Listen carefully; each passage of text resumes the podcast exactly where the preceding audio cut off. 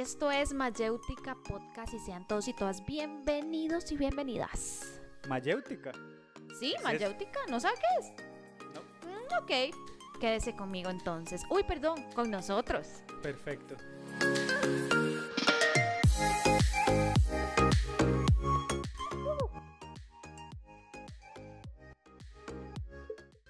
Hola, ¿qué tal? ¿Qué tal? ¿Cómo están todos, todas, todos los que nos están sintonizando hoy? ¿Cómo están, Kim? ¿Cómo estás? ¿Cómo estás? Qué Hola. gusto tenerla por acá. Muchas gracias, Juan. Hola, hola, ¿cómo están todos y todas? Hoy no dijo todes, me extrañó, pero sí incluyó a todas las personas. Exactamente. es que creo que esa es la forma más Más que Adecuada, ¿no? Adecuada, sí, sí, estoy de acuerdo.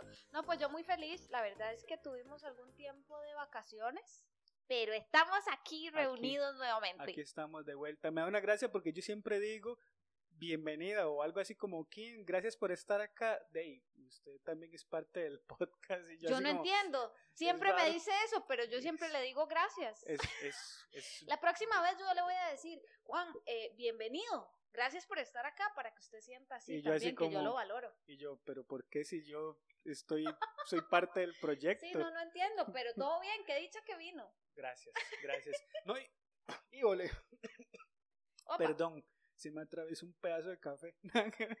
no, no. Este, gracias a todos y todas las personas que nos han estado sintonizando. No solamente nos escuchan en, en otros países, ¿verdad? También nos escuchan en Costa Rica, aunque usted no lo crea. Y, y quiero mandar un, un abrazo y un saludo muy especial a una amiga mía que, que, que hace cerveza conmigo, que me dijo que nos sigue y nos escucha y, y que ahí siempre está atenta a los, a los podcasts. Gracias por escucharlo, Pau, si me está escuchando. Y si no, dey, lástima. Fijo si nos va a escuchar, Pau. Un abrazo. Muchísimas gracias por estar con nosotros siempre y gracias a todos los que nos han escuchado. Ya tenemos varios episodios y pues aquí seguimos compartiendo temas y compartiendo nuestro pensamiento con ustedes y gracias otra vez a la gente que nos deja saber sus pensamientos, los temas que les gustaría que toquemos y pues todos los comentarios que nos dejan llegar, que la verdad sí les mandamos un caluroso abrazo porque siempre los leemos y tratamos de contestarles a todos. Sí. Y en esta ocasión, Kim, yo creo que vamos a hablar de un tema que al menos a mí me apasiona mucho. Me apasiona ser parcial en este tema, pero no voy a ser parcial, porque yo tengo mi propia creencia y tengo mi pensamiento, pero hoy voy a hacerlo de la forma más neutral posible. No le creo. Eh, no, Sabía que no lo va a hacer. ¿quién que habla más? Tome mil por esa Sí, hablada. exacto. Tome un dólar por esa Dos hablada. mil por esa hablada. Sí. Continúe mejor. Pero en esta ocasión vamos a hablar acerca de la religión. Es un tema que, que uno lo escucha o uno trata de, uno lo define o, o tratar de definirlo es un poco complejo, porque todas las personas tienen un concepto de qué es la religión, pero tal vez de una forma muy empírica o no sé, muy rara. Muy personal. ¿Empírico qué es? No es otra cosa. Es parecido, pero no es Eh, personal. No es un método científico. Más o menos. Pero entonces cada persona tiene un concepto de lo que ellos creen de la religión, sea bueno o sea malo, sea que están afiliados a una o a otro grupo religioso, me da igual, pero, pero todos tienen una conciencia de qué es la religión. Entonces hoy vamos a hablar acerca de este tema tan interesante, tan amplio y tan controversial también. Usted acaba de decir una palabra clave acá y es que es Empírico. un tema. No, es que ya que no. es un tema controversial, pero es controversial porque creo que nos ha faltado un componente. Y, y, y se trata de, de respetar al otro, como hablábamos en, en los episodios anteriores, de poder entender que tal vez el otro no está equivocado porque piensa distinto a mí. Simplemente tiene derecho y yo no siempre voy a tener la razón, ¿verdad? Sí, la religión. ¿Usted ha escuchado que dicen que hay, hay temas de los que uno no habla cuando quieres hacer amigos? ¿Cuáles son? Existe un tabú acerca de tres temas, según entiendo yo. Dígame. Fútbol, política y religión. Exacto. Aunque yo siempre hablo de las tres en una misma reunión con personas nuevas. Pero probablemente estén ebrias, Juan, ¿no cuenta? Eh, no, vieras que estoy súper bueno y sano. Yo creo que hablar de estos temas en mis cinco sentidos, bueno, a menos que sea con un par de amigos ahí que sí nos tomamos unos traguillos y ya empezamos a hablar no solamente de esos de esas cosas, sino que en diferentes idiomas. Ah, Entonces es una cosa que hasta se le suelta la lengua a uno. No, pero de hecho usted está en lo correcto. Se dice que por lo menos acá en Costa Rica nosotros no nos metemos en estos tres campos porque se hieren suscept- susceptibilidades. ¿Ha notado que esta es la segunda vez que esa palabra hace que yo me enrede? ¿No? Ujú. Vea cómo pongo atención yo. Sí, usted nunca me pone atención. Espero que la gente sí, que lo haya notado. Pero, no, ya hablando en serio, eh, quiero compartirles como desde la parte no solamente psicológica, sino cognitiva, porque es que nosotros estamos hablando de religión en, un podcast que lo que trata es de incentivar el, el pensamiento crítico. Y bueno, Juan, a mí me gustaría empezar con algunos temas interesantes como para generar interés. Cuénteme, ¿Cuántas religiones hay en el mundo? ¿Qué sabe usted de las religiones a nivel mundial? ¿Cuál es el líder más importante? Cuénteme todo lo que sabe. Yo sé que usted hizo tarea. Osama Bin Laden. No, no me decepcione. No, no, son bromas. Este, se estima, ¿verdad? Estamos hablando, como usted dice, de religiones y de religiones, pero no. Primero hay que saber cuántas religiones hay y cuáles son las mayoritarias. Claro, hay, hay muchas minoritarias que, por, por cosas que son demasiadas no puedo investigar bien, pero al menos se estima que alre- en el, todo el mundo hay aproximadamente, pueden ser muchas más, 4.200 religiones. Wow. 4200. Eso es un montón, no, no, no, no, demasiadas. Y dentro de esas, las principales está el cristianismo y el islam. El cristianismo eh, incluye todas las, las ramas que pueda tener el cristianismo, igual el islam. Perdón, en eso del cristianismo quiere decir todas las que ven a Cristo como parte de o enfoque o punto de adoración. Es, es como raro porque incluye todas las que pueden hablar acerca de Cristo. No necesariamente lo adoran como Dios. Exactamente, Ah, porque, ok. por ejemplo, voy a mencionar ciertas religiones que, que están contabilizadas dentro de los cristianos, pero no ven a Jesús como, como, como un Dios como tal.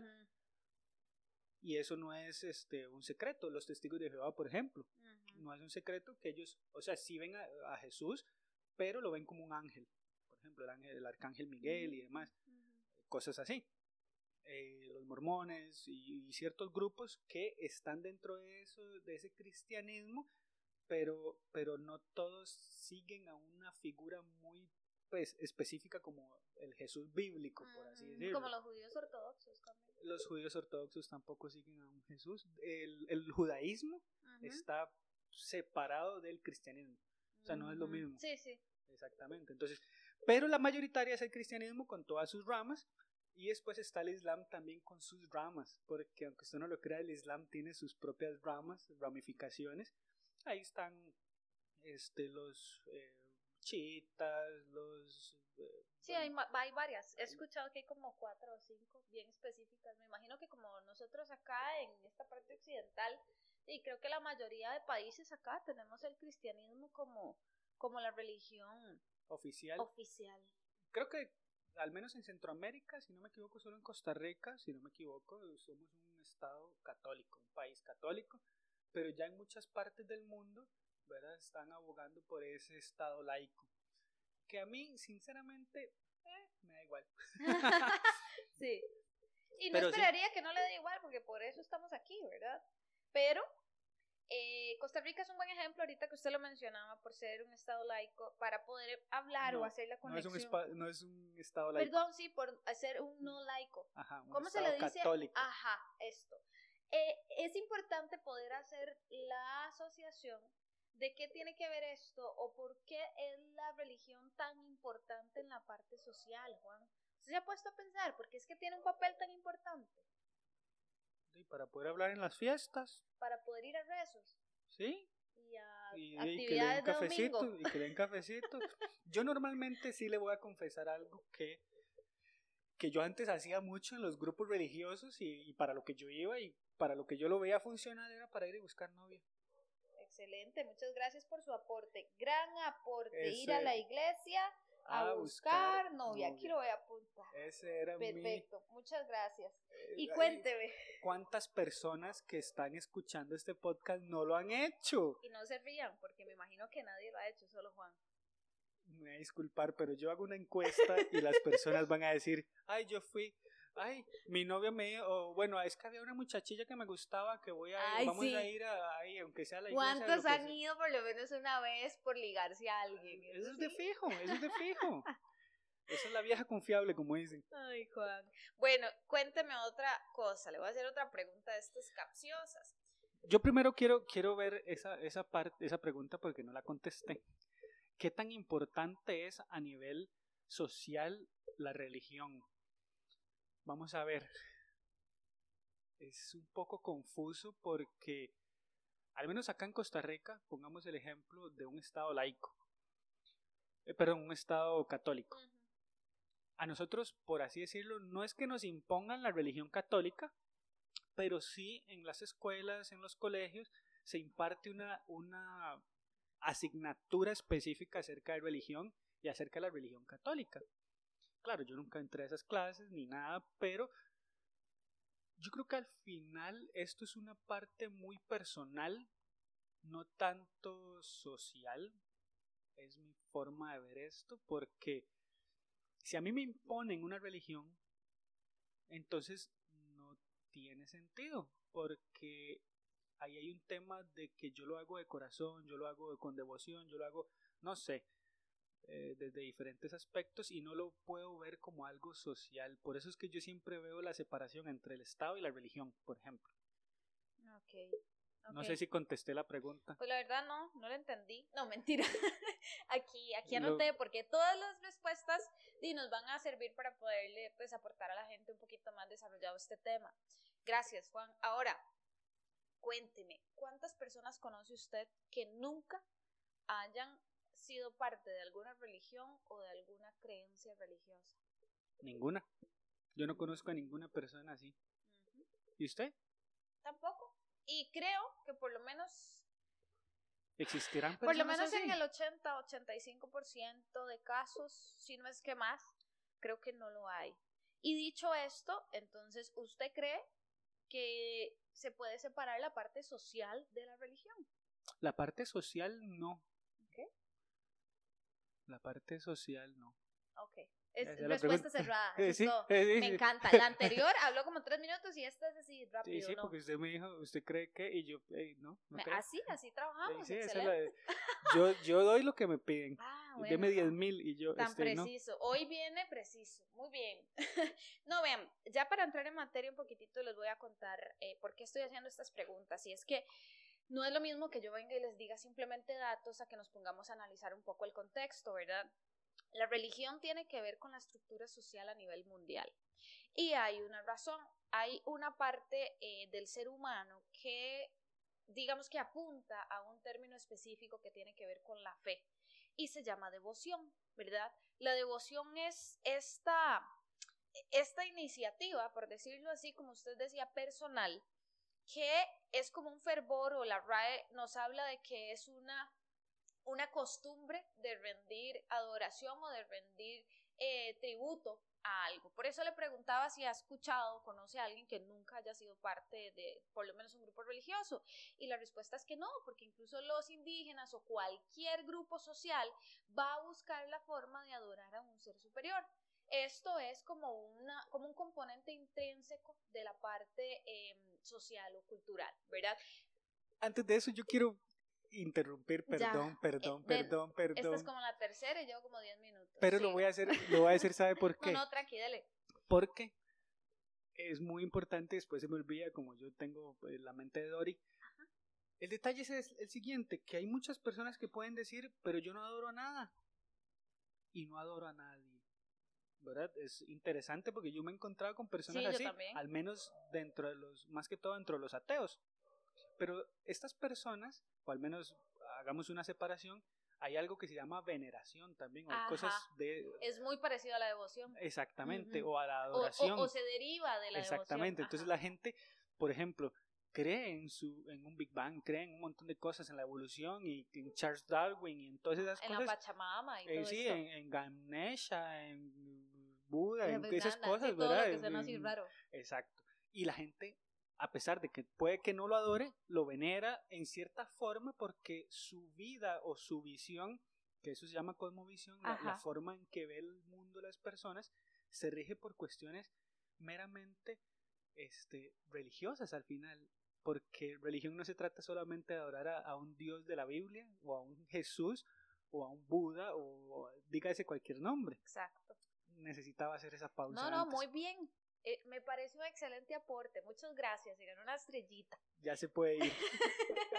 Ex- Exacto. A ver, el, el venerar o el tener devoción por algo no precisamente tiene que ser por una religión ya eh, determinada, ¿verdad? Ahora, la mayoría, por lo menos en nuestro país, sí se identifica con una relac- eh, relación, no, con una religión predeterminada, ¿verdad?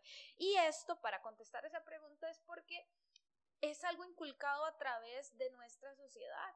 Puede ser que en otra parte del mundo les inculquen otro Dios, otra creencia, otro tipo de veneración, pero es un componente social. ¿Por qué? Porque la política, la religión son estructuras que precisamente estratifican u ordenan a la sociedad, ¿verdad? Entonces, hemos hablado de inclusión, hemos hablado de categorización y hasta cierto punto, viéndolo de una manera objetiva y externa, la religión también categoriza a la gente. O usted no ha escuchado gente religiosa, por ejemplo, a la religión específicamente cristiana, que lo- yo sí lo he escuchado, que dicen los mundanos y los cristianos. Eso no es una categorización. Es una respuesta cerrada. Es, es así es. Ah, bueno, bien. Exacto, es esto, ¿verdad? Entender que hasta cierto punto es parte del orden social.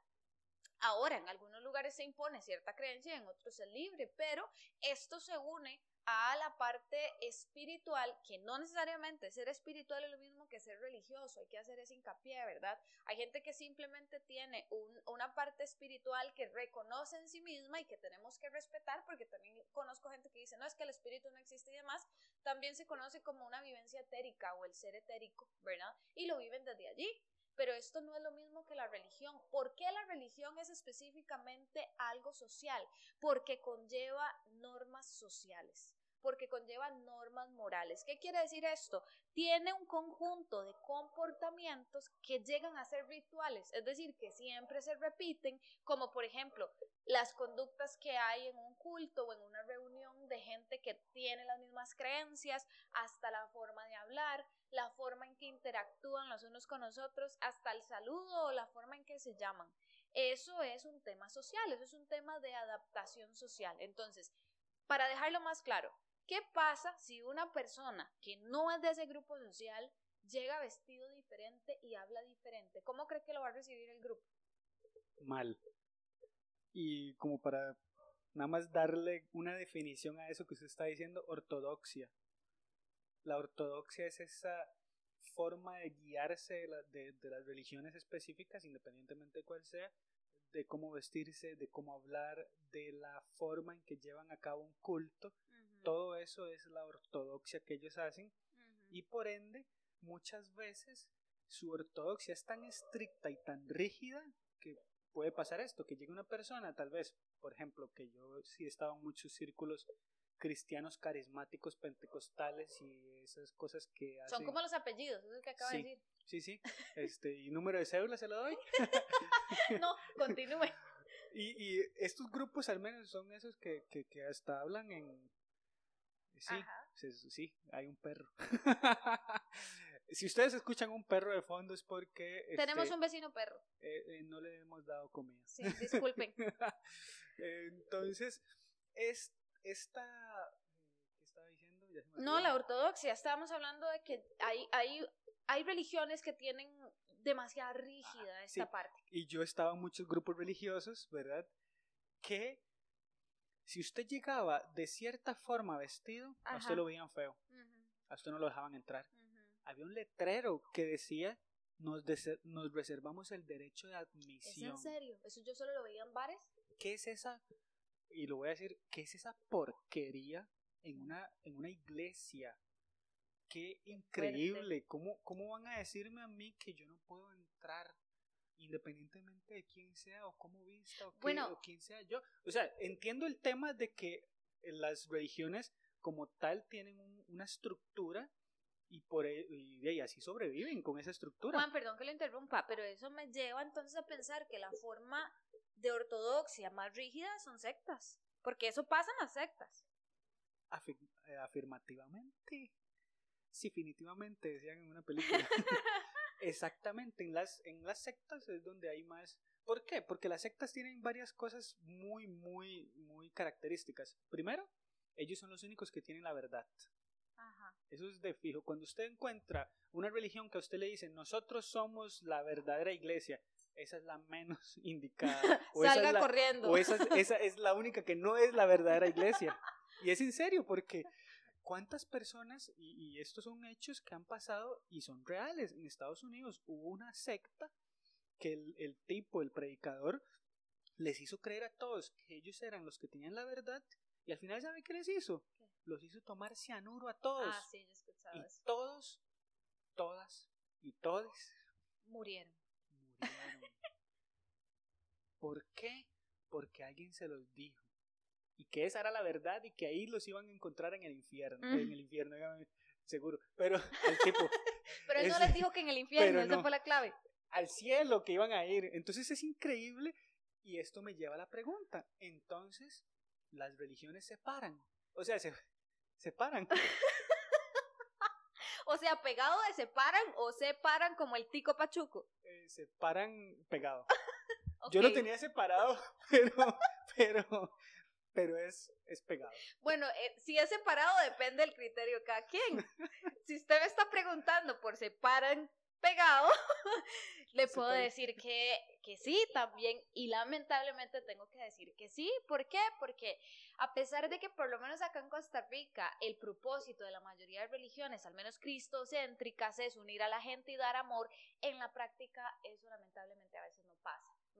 Y precisamente por temas como este, empezamos a clasificar personas, empezamos a, eh, digamos que dar hasta cierto punto un valor o una pertenencia al grupo de acuerdo a las conductas, de acuerdo a la forma de hablar, de acuerdo a si se apega o no se apega con las normas de ese grupo, que al final sigue siendo un grupo social, ¿verdad? Entonces, visto desde ahí, sí, mi respuesta es afirmativa, separan. Junto. Sí, no pegado. Eh, no, separado. Ahora, eh, yo la primera cosa que le pregunté ahorita, usted me contestó que viva la iglesia a buscar novia, y vamos a hacer una encuesta de eso, es porque es importante, ¿verdad? Y bueno, ya analizando un poco más a fondo, esta razón que usted me dijo tiene mucho sentido. Aunque estábamos vacilando, la gente se une a un grupo religioso o a cualquier grupo social porque tenemos necesidades sociales, así se llaman. Y una de las más importantes es el sentido de pertenencia. ¿verdad? Entonces hay personas que simplemente van, no porque entiendan todas las normas, ni porque entiendan el dogma, que el dogma es como lo que ellos proponen como cierto y no cuestionan. Literalmente esto sí es impuesto, ¿verdad?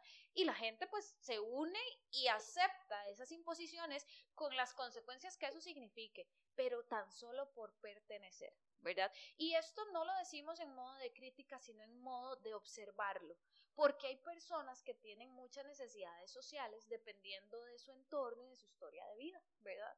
Y ahí es donde encontramos una vulnerabilidad. No está mal unirnos a grupos que nos hagan sentir pertenecientes, ¿verdad?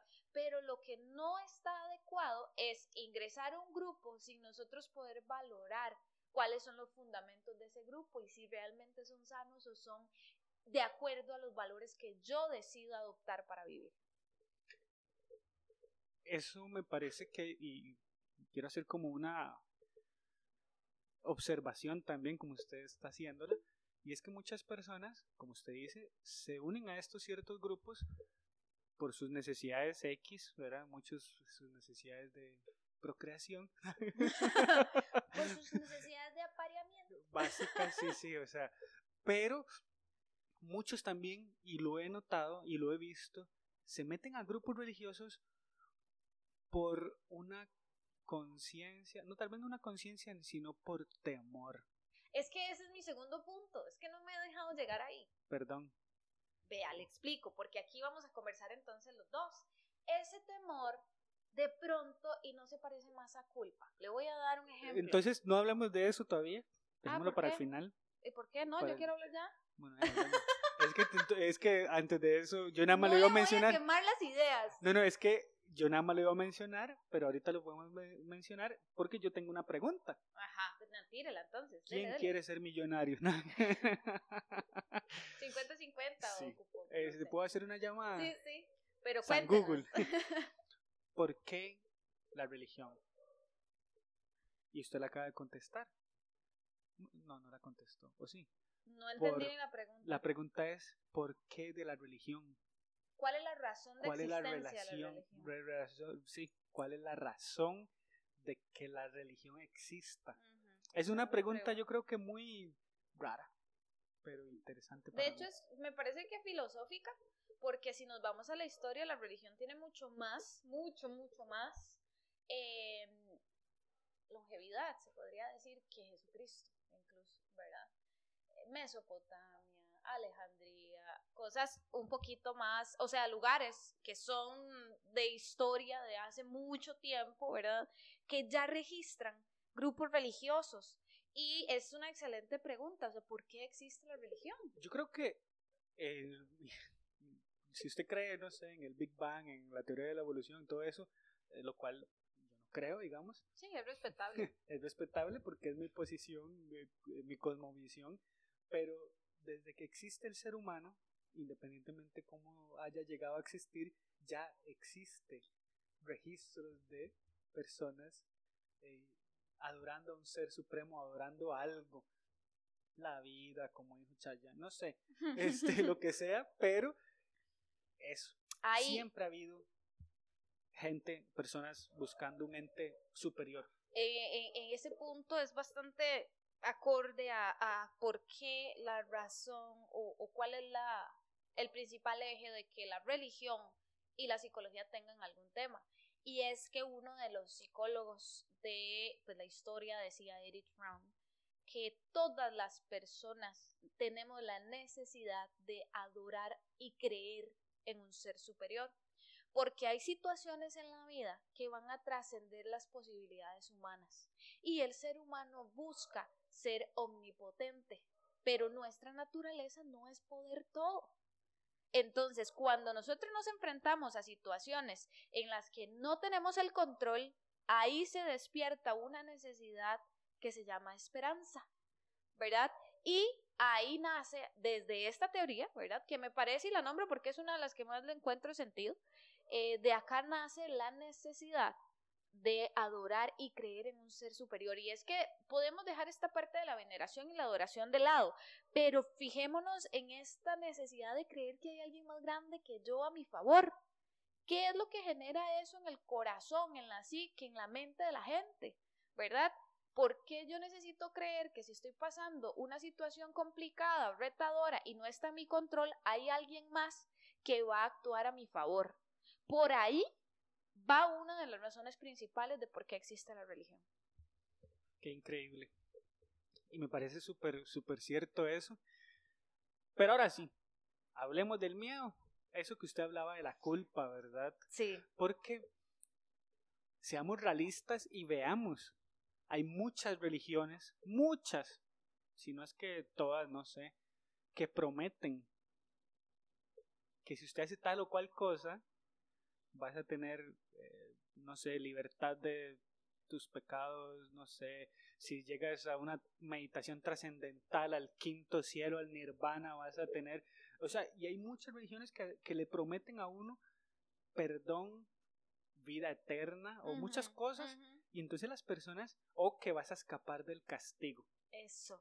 Eso que usted acaba de decir de castigo tiene total relación con la culpa. Los seres humanos tenemos una necesidad social de aceptación, ¿verdad? Y hablamos de la moral en el episodio anterior y les invito a que si no lo han escuchado vayan y lo escuchen primero y después se vengan acá otra vez. Porque hablábamos de que la moral va a determinar en la mente de la gente qué es aceptado y qué no. Entonces, si yo hago cosas que no son aceptadas dentro de mi sistema moral y cultural, eso me va a generar a mí la percepción de que yo soy rechazado o rechazada, ¿verdad? Y a partir de ahí nace esta otra puerta que se llama culpa, cuando yo creo que los demás me rechazan por lo que yo hago. Y esto trasciende la psique, que es la parte del inconsciente que nadie puede controlar. Y es que yo como persona integral puedo sentirme inadecuada y rechazada.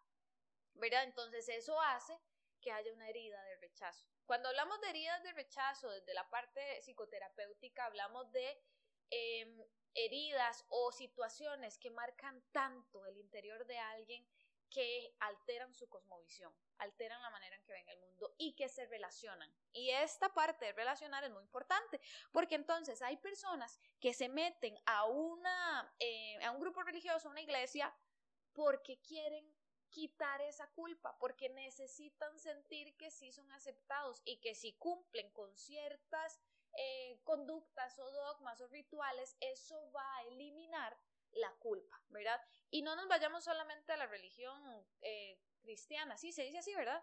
La de los cultos y todo esto. La religión católica también lo hacía, ¿verdad? En la, Edad Media por eso existía el tema de que pues iban, em, hablaban de sus pecados, pagaban una penitencia o había incluso un purgatorio y pues así la Iglesia Católica se hace millonaria a lo largo de los años y los siglos, ¿verdad? Todavía lo hacen. Por supuesto, pero en ese tiempo era muy violento en términos de que quitaban tierras y había una estratificación de pecados que aún está, ¿verdad? Los famosos siete pecados capitales, que si usted se pone a ver, son cosas que todos los seres humanos en algún momento vamos a hacer. Entonces, de ahí también es que la psicología empieza a tener un lugar en religión porque la gente o la religión, los líderes religiosos, están marcando cómo se siente una persona consigo misma y su necesidad de ir donde otro para que le acepte y calmar esa culpa, que a la larga no se calma porque e, esa sensación de aceptación está viniendo de la afuera y yo ya les he hablado antes de que la aceptación tiene que venir desde mí misma para que sea real. Venta e indulgencia se llama. Ajá, sí, correcto. Por aquello. Eso, es, eh, eso fue una, y más que todo en la época como se conoce, del oscurantismo. Sí. Esa es la época medieval. A mí me encanta eso, pero si entramos en detalles, por eso lo dije solo por encima, eh, no terminamos porque, es apasionante. Pero sí, básicamente. y ya se metió en un tema que a mí también exacto, me exacto. encanta. pero sí, básicamente va por ahí. Ese es el punto. Eh, yo creo que una de las cosas muy, muy relevantes a considerar en este tema es que hay una necesidad intrínseca de tener una esperanza, ¿verdad? A nivel inclusive psicológico se reconoce. No todas las personas en la misma intensidad, no todas las personas lo van a sentir incluso en todas las etapas de su vida, pero hay circunstancias que generan esta necesidad de esperanza, ¿verdad? Y también hay una estructura y una conveniencia política y, y cultural a nivel mundial que trae ganancias para poder emancipar o para poder hasta cierto punto controlar a la sociedad.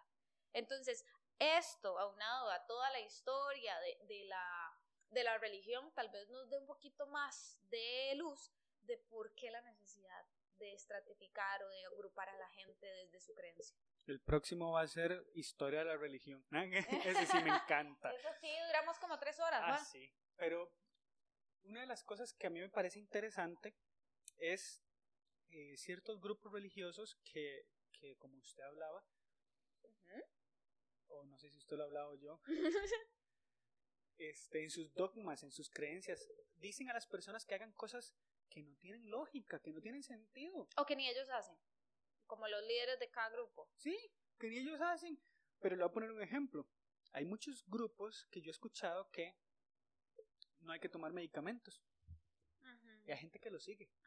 O sea, te estás muriendo de... No sé, ¿qué puede ser? No sé. De algo.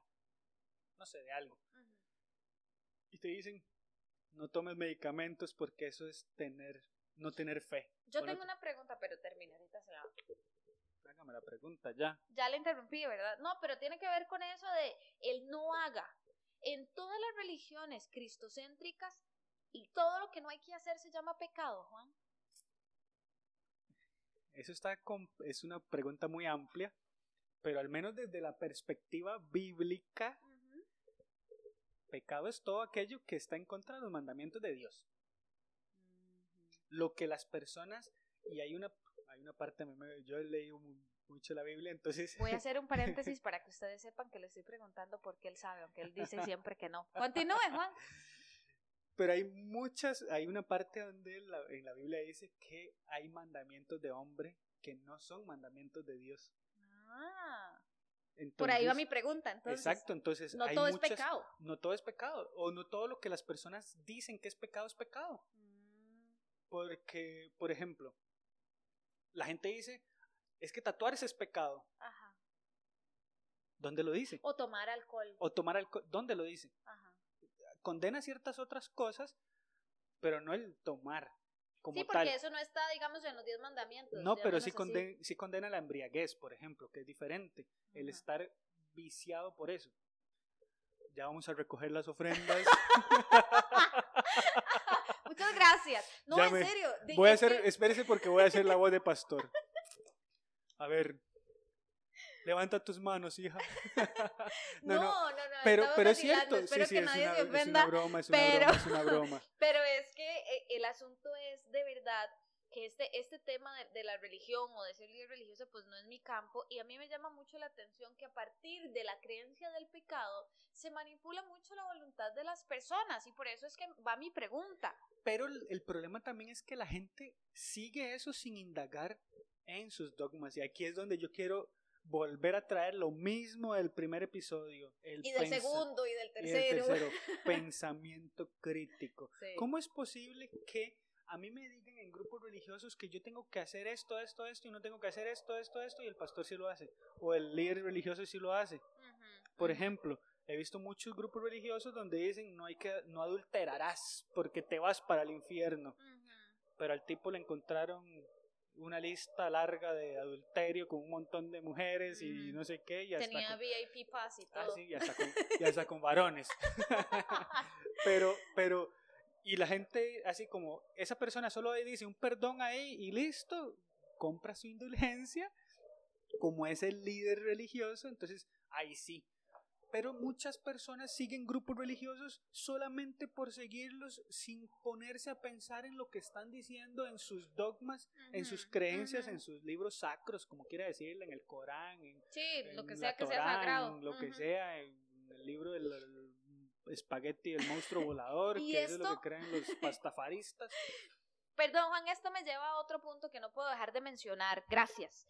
Eh, a veces esa necesidad de ser aceptado por un Dios a la gente como que se le corre un poquitito. Y aquí ojo porque sí me preocupa esto.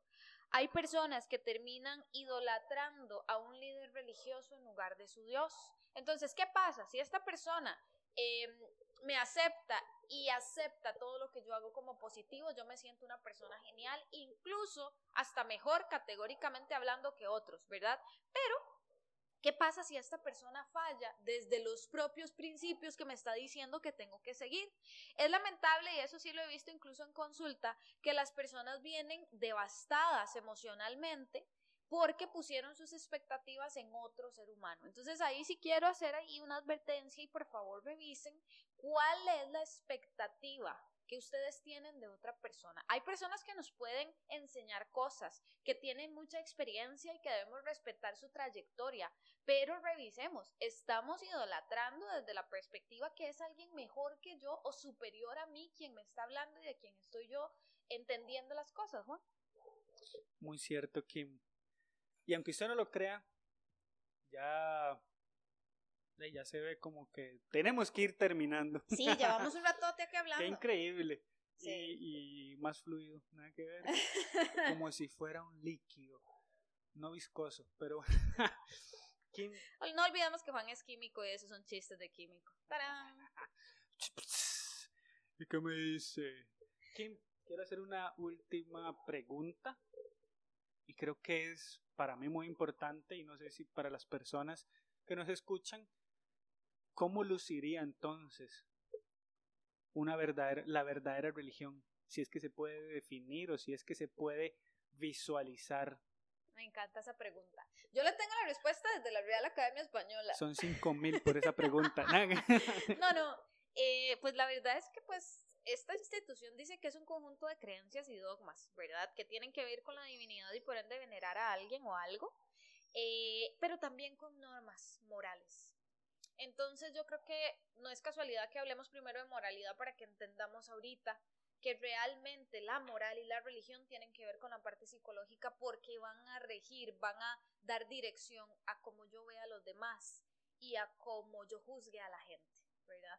Ahora, esto es desde la parte literal, desde la parte más intelectual, pero si nos ponemos a ver, yo incluso sé que hay un pasaje bíblico para la gente que tiene como a Cristo en, en su posición de Dios, que dice que la verdadera religión es encargarse de las viudas y ayudar a Visitar a los pobres. Eso, eso.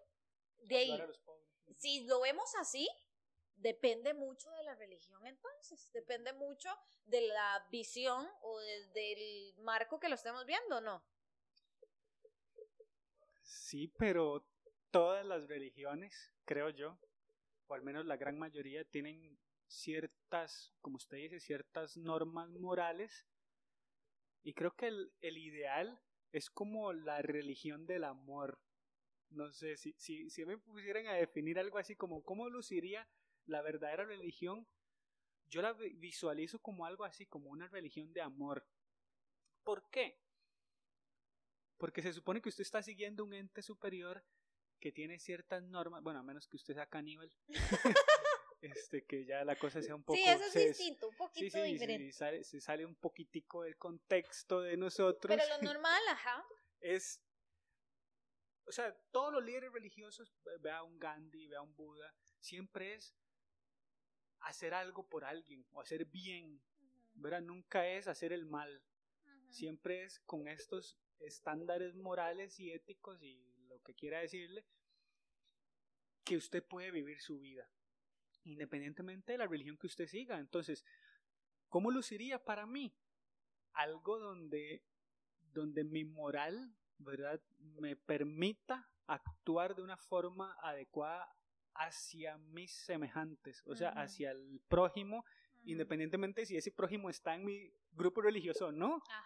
Porque qué problema sería si yo veo a una persona eh, y soy este, sectario y yo digo, ah, no, no es de mi grupo religioso, entonces... Le cerramos la puerta. Exactamente, eso no debería ser. Sí, para sí, mí. sí. He dicho... Caso cerrado. No, de hecho, yo creo que con, con estos puntos me despido hoy y si puedo resumir todo esto, ¿verdad? Que hemos hablado en, en algunas cosas. Es que, Juan, ninguna religión, ningún grupo, ni siquiera religioso o no, que nos lleve al desequilibrio va a ser adecuado. ¿Verdad? Todo se trata de un balance y este tema no es la excepción, ¿verdad? Yo no puedo venir y aceptar todo lo que alguien más me imponga sin entender y sin ni siquiera cuestionarme qué me motiva a mí hacer esto, ¿verdad? Y tampoco estamos incitando aquí a que nadie tenga ninguna religión y que todos hagamos nuestra propia religión, porque no se trata de eso. Pero una cosa que usted acaba de mencionar me llama la atención y es que todos los líderes religiosos de una u otra eh, forma, perdón, Em, lo que promueven es el amor. Y si vemos el amor traducido en la parte psicológica o interior de las personas es tener empatía, ayudar al otro, sin descuidarme a mí mismo para yo poder dar lo mejor a alguien más. Si lo vemos desde la parte bíblica, pues yo no me sé muchos versículos, pero sí recuerdo uno que para mí me parece relevante y es que en la Biblia en algún momento le preguntan a Jesús que cómo resumiría todos los mandamientos y solo da dos, solo dos. Dice, amarás al Señor tu Dios, ¿verdad? Con un montón de cosas, básicamente con todo su ser. Y lo segundo es que amarás a tu prójimo como a ti mismo. Entonces, si vamos a pararnos desde la visión religiosa, indiferentemente de Jesús o cualquier otro, vemos esto, vemos el cuidado hacia el otro, nunca vemos el rechazo, ¿verdad? Y por encima de, de ese cuidado yo recalco una cosa que para mí es fundamental y es el respeto. Yo no tengo por qué estar señalando juzgando a alguien porque piensa distinto a mí, ¿verdad? Y eso es lo que estamos promoviendo con este tipo de conversaciones. Habrá personas, por ejemplo, a mí me han dicho inclusive, así como eh, hay gente que le encanta el contenido que tenemos, hay gente que no le gusta y me dice, Kim, la verdad es que yo no, no los escucho porque a mí no me gusta. Bueno, cada quien tiene su criterio y se trata de respetar, ¿verdad? Entonces, yo me paro en estas dos cosas, el respeto y, tratar de, de, dar al otro lo mejor que yo tenga. Yo creo que esos son dos filtros importantes. Si la religión o el grupo o las creencias que yo tengo ahorita me están separando de esto, entonces a mí y a todos ustedes, de verdad que pues nos invito a revisar y a cuestionar a dónde tenemos que hacer ajustes, Juan. Pues así es, así es, así es. Y adivine qué. Que ya terminamos. Ya terminamos, creo que hablamos de una perspectiva, espero no haber sido como muy sectario, nada que ver, y no ser tan polarizado en este tema. Es un tema que me llama mucho la atención, pero es un tema también, como usted dice, que tiene que ser tratado desde el respeto. Y al final eso, eso es lo que queremos. Primero, que tengan un pensamiento crítico y que sigan eh, la respuesta está en tu corazón. Eso me suena conocido, pero es verdad. eh, pero que también haya ese respeto, como hablamos tal vez en el, en el de inclusión, todos hemos hablado de eso, de, de, de la línea del respeto. ¿Qué, mejor, ¿Qué mundo tan hermoso sería si todos eh, viviéramos con respeto, verdad? Sí, Pero bueno, sí. es una utopía y, esperemos que en algún momento se realice. Kim, muchísimas gracias, gracias por el espacio, gracias por estar con Mayéutica. Nada que ver. Ven como él me sigue agradeciendo como si yo fuera invitada. Gracias, Juan. Muchas gracias. Yo muy contenta de estar con usted hoy. Siga, siga. Gracias. No, y también gracias a todos los que si se quedaron hasta acá, muchas gracias por sintonizarnos. Si les gustó, no nos dejen de hacer saber eso. Y si no Y les si gustó no también, les gustó también. por su tiempo, por todos los datos de investigación que, que sacó. Y no me quiero despedir sin esta frase para ustedes hoy. Elijan por sí mismos en qué creen y con cuáles valores se casan. Y que nada los mueva de ahí. Y ojalá sean valores de amor hacia ustedes mismos. Muchas gracias. Esto fue Mayéutica Podcast.